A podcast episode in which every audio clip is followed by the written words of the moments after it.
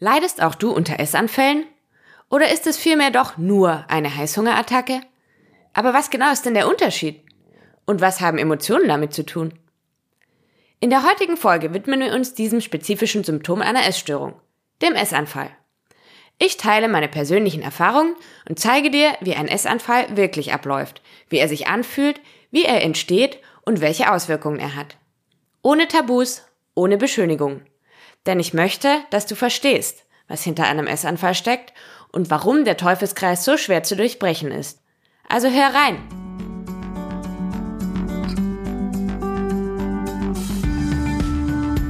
Herzlich willkommen im Heavily Lean Podcast, deinem Wegweiser in ein leichteres Leben in Körper, Geist und Seele. Ich bin Aline und ich teile mit dir meine Erfahrungen und verständlich aufbereitetes Wissen aus den Bereichen Ernährung, Essstörung, gewichtsreduzierende Operationen und Psychologie, damit dein Weg nicht heavy bleibt. Hallo und willkommen in der neunten Episode des Heavy Lean Podcasts, deinem Wegweiser in ein leichteres Leben in Körper, Geist und Seele. Ich bin Aline, dein Host und freue mich auch heute wieder, dich hier bei mir begrüßen zu dürfen.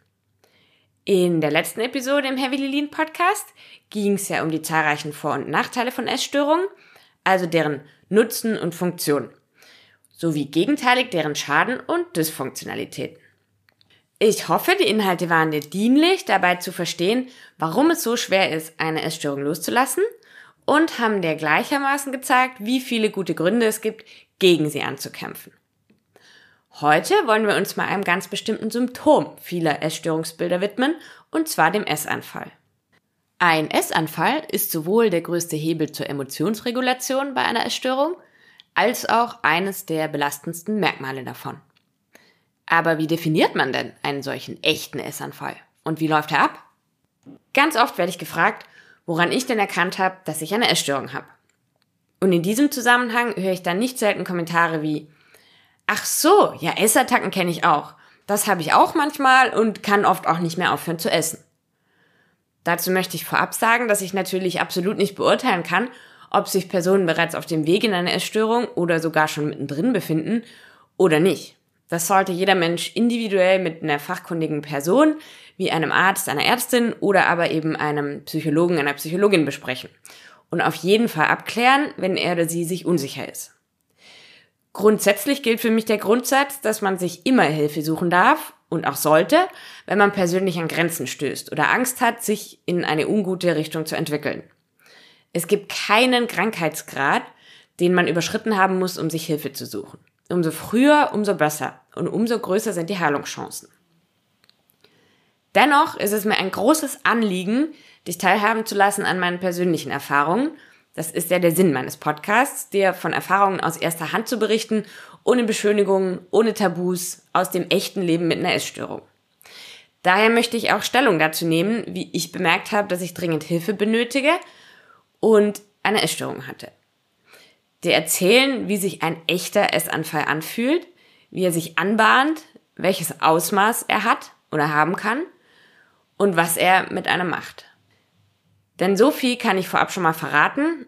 Ein echter Essanfall hat nichts damit zu tun, mal nicht mehr aufhören können zu essen oder mal über die Stränge zu schlagen. Emotionales Essen und ein ausgewachsener Essanfall in einer Essstörung sind zwei völlig unterschiedliche Paar Schuhe. An dieser Stelle muss ich aber unbedingt auch noch eine Triggerwarnung aussprechen, denn das heutige Thema oder der Inhalt der heutigen Podcast-Folge ist keine leichte Kost. Wer die Details lieber nicht hören möchte oder kann, sollte die heutige Folge vielleicht besser auslassen und erst nächste Woche wieder im Heavy Lilin Podcast vorbeihören. Ich möchte auf gar keinen Fall, dass du dich unwohl fühlst oder ein schlechtes Gefühl bei dir hinterlassen. Mach bitte immer nur das, was sich gut für dich anfühlt. Okay, legen wir los. Schauen wir uns einen krankhaften Essanfall mal im Detail an. Selbstverständlich ist die heutige Folge stark geprägt von meinen eigenen Erfahrungen und Erlebnissen.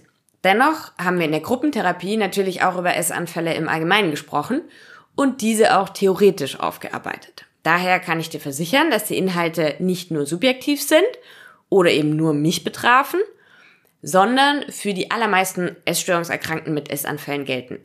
Die Details variieren natürlich von Person zu Person und von Essanfall zu Essanfall, Dennoch sind viele Symptome schematisch und entsprechen daher alle demselben Muster. Was das in Bezug auf Auslöser, Ablauf, Ausmaß, Folgen eines Essanfalls etc. heißt, hörst du jetzt. Eine Tafel Schokolade zu vernichten, obwohl man eigentlich nur ein Stückchen davon essen wollte, das kenne ich auch noch aus meiner, nennen wir sie, voressgestörten Vergangenheit. Das ist zwar meistens auch nicht schön und oftmals plagt einen auch da schon ein schlechtes Gewissen, das hat aber nichts mit einem essgestörten Essanfall zu tun, sondern fällt für mich eher unter die Bezeichnung kleine Heißhungerattacke. Da hatte man sich einfach mal kurz etwas zu ausufernd dem Genuss hingegeben. Mehr als ein Hups hat dieser kurze Moment von Verlust an Kontrolle oder einfach Genuss für mich aber nicht verdient. Eine echte Fressattacke hingegen, ein echter Essanfall, der ist tückisch. Sie bahnen sich heimlich und langsam, aber mit unfassbarer Macht an. Manchmal merkt man schon Stunden, manchmal auch schon Tage davor, dass man emotional instabil und angespannt ist und der Food-Fokus allmählich immer mehr steigt. In diesem Fall ahnt der oder die Betroffene meist auch schon, dass die nächste Essattacke unmittelbar bevorsteht. Manchmal trifft es einen aber auch völlig unerwartet und plötzlich, dann kommt die Attacke wie aus dem Nichts. In beiden Fällen fängt es üblicherweise mit extremer Anspannung und damit einhergehend innerlicher Unruhe und Rastlosigkeit an. Die Gedanken kreisen immer mehr ums Essen. Manchmal um ein ganz bestimmtes Nahrungsmittel oder eine bestimmte Mahlzeit, manchmal auch einfach nur um Essen im Allgemeinen, egal welcher Art. Der Druck steigt stetig an. Der innere Kampf wird zunehmend härter und die Kraft zu widerstehen sinkt merklich. Es ist eine Art innerer Kampf aus Verlangen und Widerstand, Zunächst meistens erst unbewusst, dann irgendwann meistens bewusst. Irgendwann hält man es nicht mehr aus und genehmigt sich eine Kleinigkeit, nur um den Druck etwas zu senken, um den Hunger zu stillen und das Verlangen ruhig zu stellen. In diesem Moment ist dem oder der Betroffenen aber meistens schon gar nicht mehr klar, dass es sich gerade in diesem Moment nicht um tatsächlichen körperlichen Hunger handelt, sondern um emotionalen. Gelingt es dem oder der Betroffenen doch, das bewusst wahrzunehmen, was übrigens mit zunehmender Heilung und Therapie möglich ist, gibt es verschiedene Strategien, aus diesem Kreislauf auszusteigen. Das erzähle ich dir aber gerne an einer anderen Stelle ausführlicher. Hier und heute soll es wirklich nur um den ungebremsten Essanfall im Kontrollverlust gehen. Der oder die Essstörungserkrankte gönnt sich also eine Kleinigkeit. Das kann ein vermeintlich erlaubtes Nahrungsmittel sein, also Essen, das sich der oder diejenige generell erlaubt und von ihm oder ihr als gut, zulässig oder ungefährlich eingestuft wird. Oder aber bereits ein Nahrungsmittel, das er oder sie sich im Alltag niemals erlauben wird, von dem er oder sie sich aber erhofft, dass das Verlangen damit gestillt wird. In diesem Zusammenhang ist ganz oft auch die Rede von sogenanntem Trigger Food. Das hast du vielleicht auch schon mal gehört. Das sind Lebensmittel, die sich die Erkrankten im Alltag üblicherweise verbieten weil sie sie unmittelbar mit Essanfällen verbinden. Das ist darauf zurückzuführen, dass sie in der Vergangenheit die Erfahrung gemacht haben, dass dieses bestimmte Lebensmittel einen Essanfall auslösen kann. Oder sie bei genau diesem Lebensmittel einfach nicht nur eine bestimmte Menge davon essen können und ein Essanfall damit vorprogrammiert ist. Beziehungsweise ein Kontrollverlust damit einhergeht. Dass das natürlich ein fälschlich erlerntes Verhalten beziehungsweise ein Denkmuster ist, ist aus einer gesunden Perspektive klar. Das ändert aber nichts an dem Empfinden und der Angst vor diesen Lebensmitteln bei den erkrankten Personen. Das Paradoxe daran ist, dass die Betroffenen überessen oder das Essen bestimmter vermeintlich böser Lebensmittel vermeiden, um dem Kreislauf zu entkommen. Also ganz der Logik folgend, wenn A nicht passiert, folgt auch B nicht. Da Menschen jedoch grundsätzlich Nahrung brauchen und auch die Anziehungskraft von Tabus, die sie ja nur noch umso attraktiver gestaltet, funktioniert diese Art rationaler Ansatz in dem Fall gar nicht. Außerdem ist hier nicht die mangelnde Willenskraft der Antrieb des Teufelskreises, sondern die erlernte Bedeutung, die dem Essen zugeschrieben wird. Er entsteht eben aus der Wertung, die dem Essen zugeschrieben wird, also es war zu viel oder es war gesund, ungesund, richtig oder falsch, gut oder schlecht, kalorienarm oder kalorienreich, etc. Gäbe es diese Wertung gar nicht, gäbe es auch keine emotionale Reaktion, die dann wiederum reguliert werden müsste. Sprich, wird der oder die Betroffene das Essen gar nicht erst bewerten, wäre auch das eigene Essverhalten nicht richtig oder falsch und man selbst wäre kein Versager. Es gäbe keine Scham und kein Schuldgefühl. Die einzige logische Konsequenz dieser Wertung aus Sicht eines Essgestörten ist folglich, wer sich nicht schlecht fühlen will, muss immer alles richtig machen. Womit wir wieder beim Ursprung des Problems wären und den Teufelskreis immer weiter befeuern. Hilfreiche Fragen, die sich die Betroffenen also grundsätzlich stellen sollten, um den Teufelskreis zu durchbrechen, sind daher die folgenden. Warum glaubst du das? Wo hast du das gelernt? Wer entscheidet denn, was für dich richtig, zu viel oder zu wenig ist? Was wären hilfreiche alternative Gedanken? Was ist denn gesund? Was ist ungesund? Was ist denn richtiges Essen? Was falsches? Und zu guter Letzt, ist das, was du denkst, wirklich wahr? Zurück zum Essanfall. Der oder die Betroffene hat sich also eine Kleinigkeit genehmigt. Unabhängig von der Wahl des Nahrungsmittels, also ob erlaubt oder unerlaubt, ist es dann meist auch schon der Türöffner zum richtigen Essanfall. Immer in Verbindung mit dem inneren Druck und dem Stresslevel versteht sich. Hat man erst einmal angefangen, kann man meistens nur noch schwer aufhören und der Teufelskreis nimmt seinen Lauf. Man steht ein zweites Mal auf, geht ein drittes Mal zum Kühlschrank oder zur Vorratskammer. Das nennt sich dann Grasen. Ist nichts mehr da, was einem in dem Moment Druckminderung vorgaukelt, geht man im Zweifel auch mal entweder direkt zum nächsten Kiosk, Bäcker oder Supermarkt oder nimmt einfach, was man so in den Untiefen der Gefriertruhe, des Vorratsschranks oder des Kühlschranks findet. Dabei kann man ganz gezielt ungesunde Lebensmittel kaufen oder in sich hineinschaufeln oder aber wahllos einzelne Produkte verschlingen. Der Geschmack, die Kombination, die Nährwerte oder auch die Sinnhaftigkeit spielen dabei keine Rolle mehr. Um den genaueres Bild davon zu geben, hier mal ein Einblick in meine persönliche Historie mit Essanfällen. Ich hatte sowohl Essanfälle, bei denen ich Eis, Kekse, Backwaren, gezielte Gerichte und so weiter gezielt gekauft und verschlungen habe. Ebenso aber wie solche, bei denen ich das Haus nicht verlassen konnte, wollte oder hab. In den Fällen gab es dann neben Salatkörnermischung, Schlagsahne oder trockenem Müsli-Granola auch mal Kokosmilch oder löffelweise Brotaufstrich jeglicher Art. Also Nahrungsmittel, die man in einem nicht kranken Zustand niemals pur oder isoliert zu sich nehmen würde. Aber wie gesagt, in dem Moment spielt es einfach keine Rolle mehr. Der Damm ist gebrochen, Essen ist Essen und das vermindert den Druck. Und das passiert dann auch. Der oder die Betroffene isst oder vielmehr schlingt. Charakteristischerweise ist man bei einem Essanfall viel schneller als üblicherweise und ohne Sinn und Verstand. Es wird auch oft als Moment der Schwerelosigkeit beschrieben. Gerade weil man in dem Moment alle Emotionen und den Verstand ausblendet bzw. betäubt. Man lässt die Kontrolle komplett los und gibt sich dem Moment einfach hin. Solange man weiter isst, ist alles andere egal. Gedanken wie, jetzt ist es eh schon egal oder das esse ich jetzt noch, dann ist es weg und kann auch keinen weiteren Essanfall auslösen, sind ganz typisch für Essanfälle. Also kann man auch einfach weiter essen und den Druck zumindest kurzfristig weiter senken oder eben betäuben. Wie viel man isst und wie lang der Essanfall anhält, variiert von Mal zu Mal und von Person zu Person. Ein Essanfall kann bereits morgens beginnen und den ganzen Tag anhalten, mit kurzen Verdauungs- und Verschnaufpausen versteht sich, oder aber mehrfach am Tag wiederkommen. Er kann sich aber auch innerhalb von 30 Minuten abspielen. Essanfälle können an mehreren Tagen in Folge auftreten oder auch nur ab und an. Wöchentlich, mehrmals wöchentlich, 14-tägig, auch da gibt es leider keine Regel. Auch das Ausmaß der Verheerung variiert und kann von 2000 Kalorien als kleinem Ausrutscher bis hin zu 10.000 Kalorien gehen.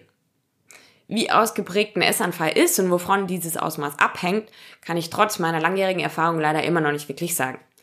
Und nur damit es klar ist, diese Angabe 2000 bis 10.000 ist auch wirklich nur eine grobe Einschätzung. Auch da gibt es keinerlei Vorgaben oder Richtlinien. Was ich aber sagen kann, ist, dass sich ein Essanfall in jedem Fall grauenvoll anfühlt. Egal in welchem Ausmaß. Manchmal auch schon während dem Essanfall, manchmal aber auch erst danach. Je nachdem, wie lange er andauert und welches Ausmaß er hat. Auf der einen Seite spürt man, wie der Druck nachlässt, wie man kurzfristig schwerelos ist und das Essen Erleichterung verschafft. Auf der anderen Seite schmerzt der Bauch, die Verdauung spielt verrückt, der Körper ächzt und nach und nach kommen dann auch die negativen Gefühle und Gedanken dazu. Man isst und isst, auch wenn man das Gefühl hat, bald zu platzen. Auch wenn man bereits Magenschmerzen hat und man buchstäblich voll ist bis oben hin. Damit einhergehen oft dann auch Angstzustände, dass der Magen platzen könnte und unbeschreibliche Gewissensbisse. Wut, Ekel, Scham, Trauer. Nicht selten habe ich gegessen und dabei die ganze Zeit geweint, weil ich einfach nicht aufhören konnte und mich zeitgleich einfach nur gehasst habe. Verzweifelt und zu Tode betrübt war, wütend und angeekelt. Man fühlt sich wie ein Sklave seiner selbst. Hilflos, machtlos und irgendwie gefangen. Das ist ein Essanfall. Nicht eine Tafel Schokolade. Und damit wären wir dann auch beim Teufelskreis angelangt. Denn durch diese negativen Gefühle und Gedanken steigt der innere Druck natürlich wieder an.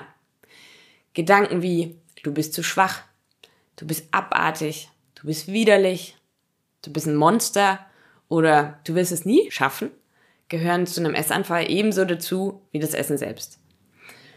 Und eben diese Gedanken führen unter anderem unweigerlich zum nächsten Essanfall. Sie mindern den Selbstwert noch weiter, lösen negative Gefühle aus und steigern die innere Anspannung damit wieder. Zeitgleich hat einem der Essanfall aber ja auch zumindest kurzfristig ein Gefühl der Schwerelosigkeit gegeben und emotionale Linderung durch Druckabbau verschafft. Der oder die Essgestörte hat sich also durch dieses Verhalten quasi beigebracht, dass Essen ein emotionales Ventil ist und er oder sie damit seine bzw. ihre Emotionen regulieren, verdrängen, betäuben etc. kann.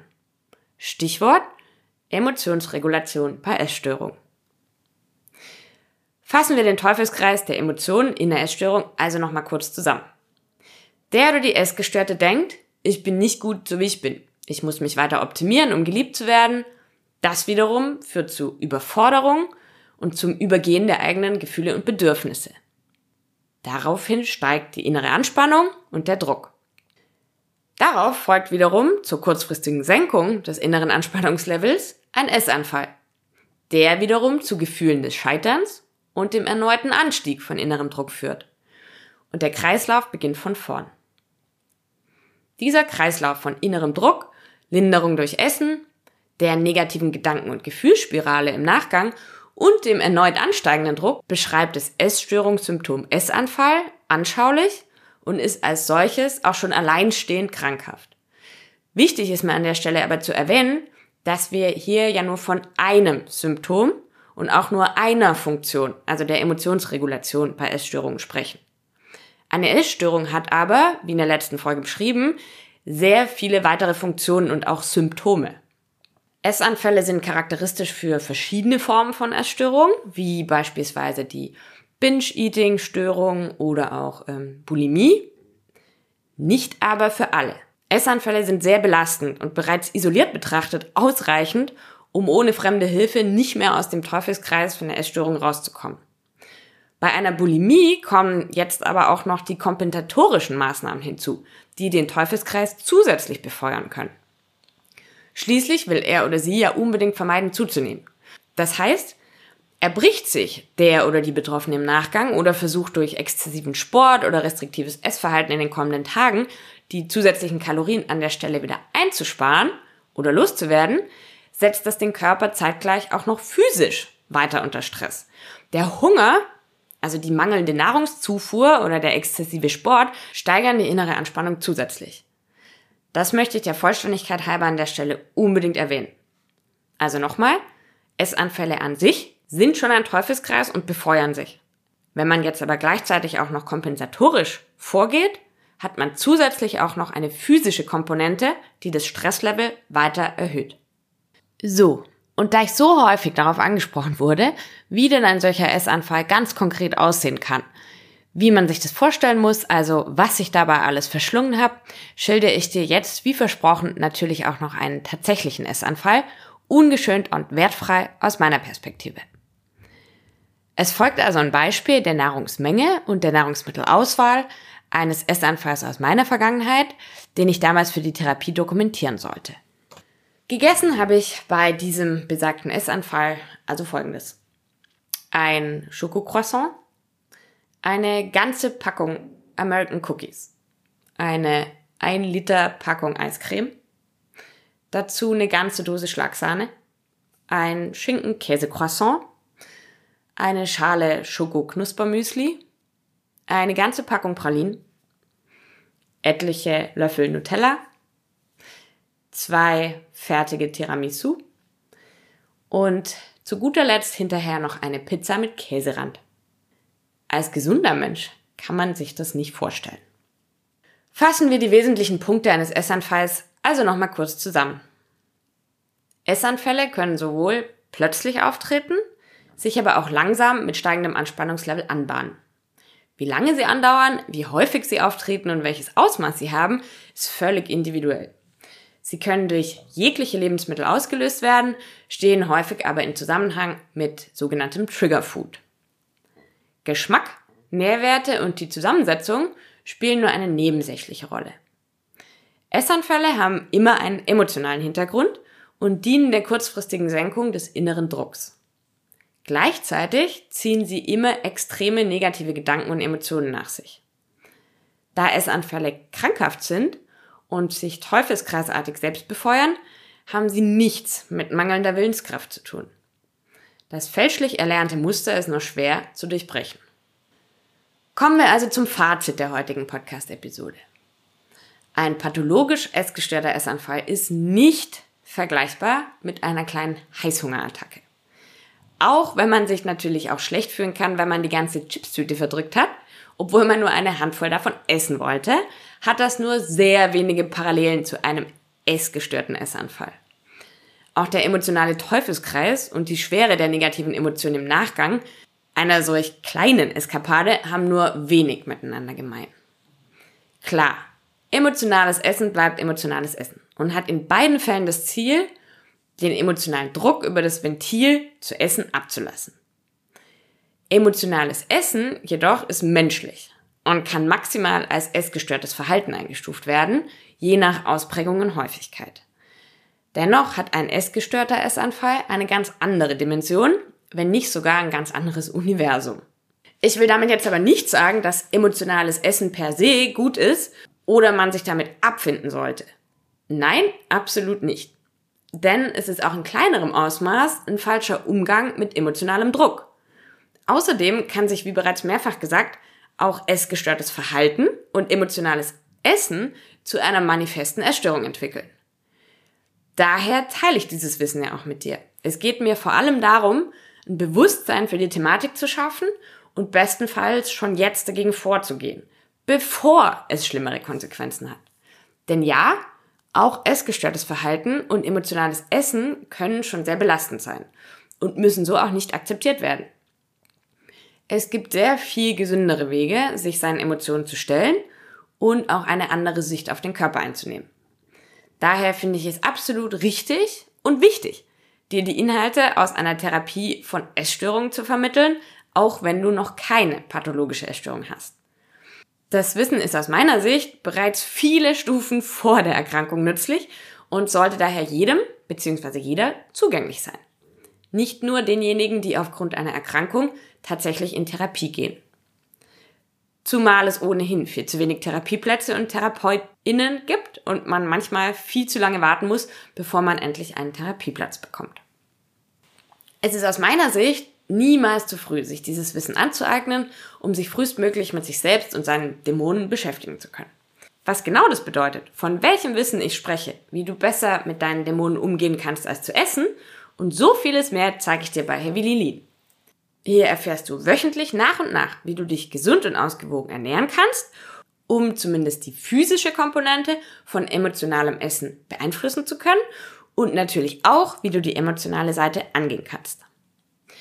Lad dir zum Start in eine friedliche Beziehung zu Essen und zu deinem Körper sehr gerne mein Basic Food Starter Kit E-Book für 0 Euro runter. Damit bekommst du bereits einen Überblick über die vielfältigen Einflussfaktoren und die Fragestellungen hinter deinem Essverhalten. Geh dazu sehr gerne auf meine Website unter heavylilin.de slash goodies oder klick auf den Link dazu in den Show Notes.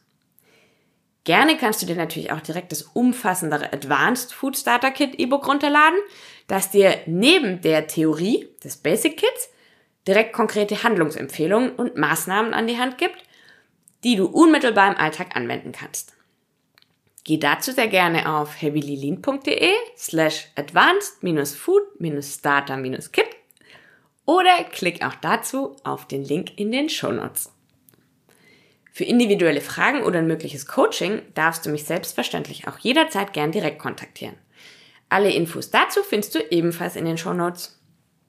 Und jetzt sage ich wie immer von Herzen Dankeschön, dass du auch heute dabei warst und dir die Zeit für diese neunte Episode des Heavy Lilin Podcasts genommen hast. Ich hoffe, sie war interessant und hat dir geholfen, eine Heißhungerattacke von einem Essanfall unterscheiden zu können.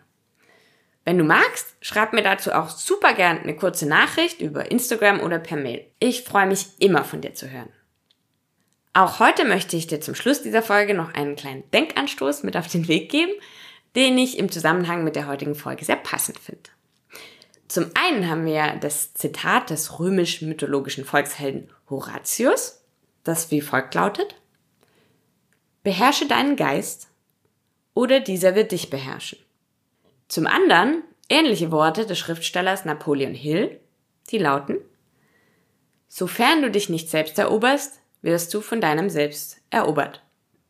Vereinfacht ausgedrückt heißt es, dass wir uns selbst erst in der Tiefe verstehen lernen müssen, um einen wirklich freien Willen zu haben und unser Leben nach unseren Vorstellungen gestalten zu können.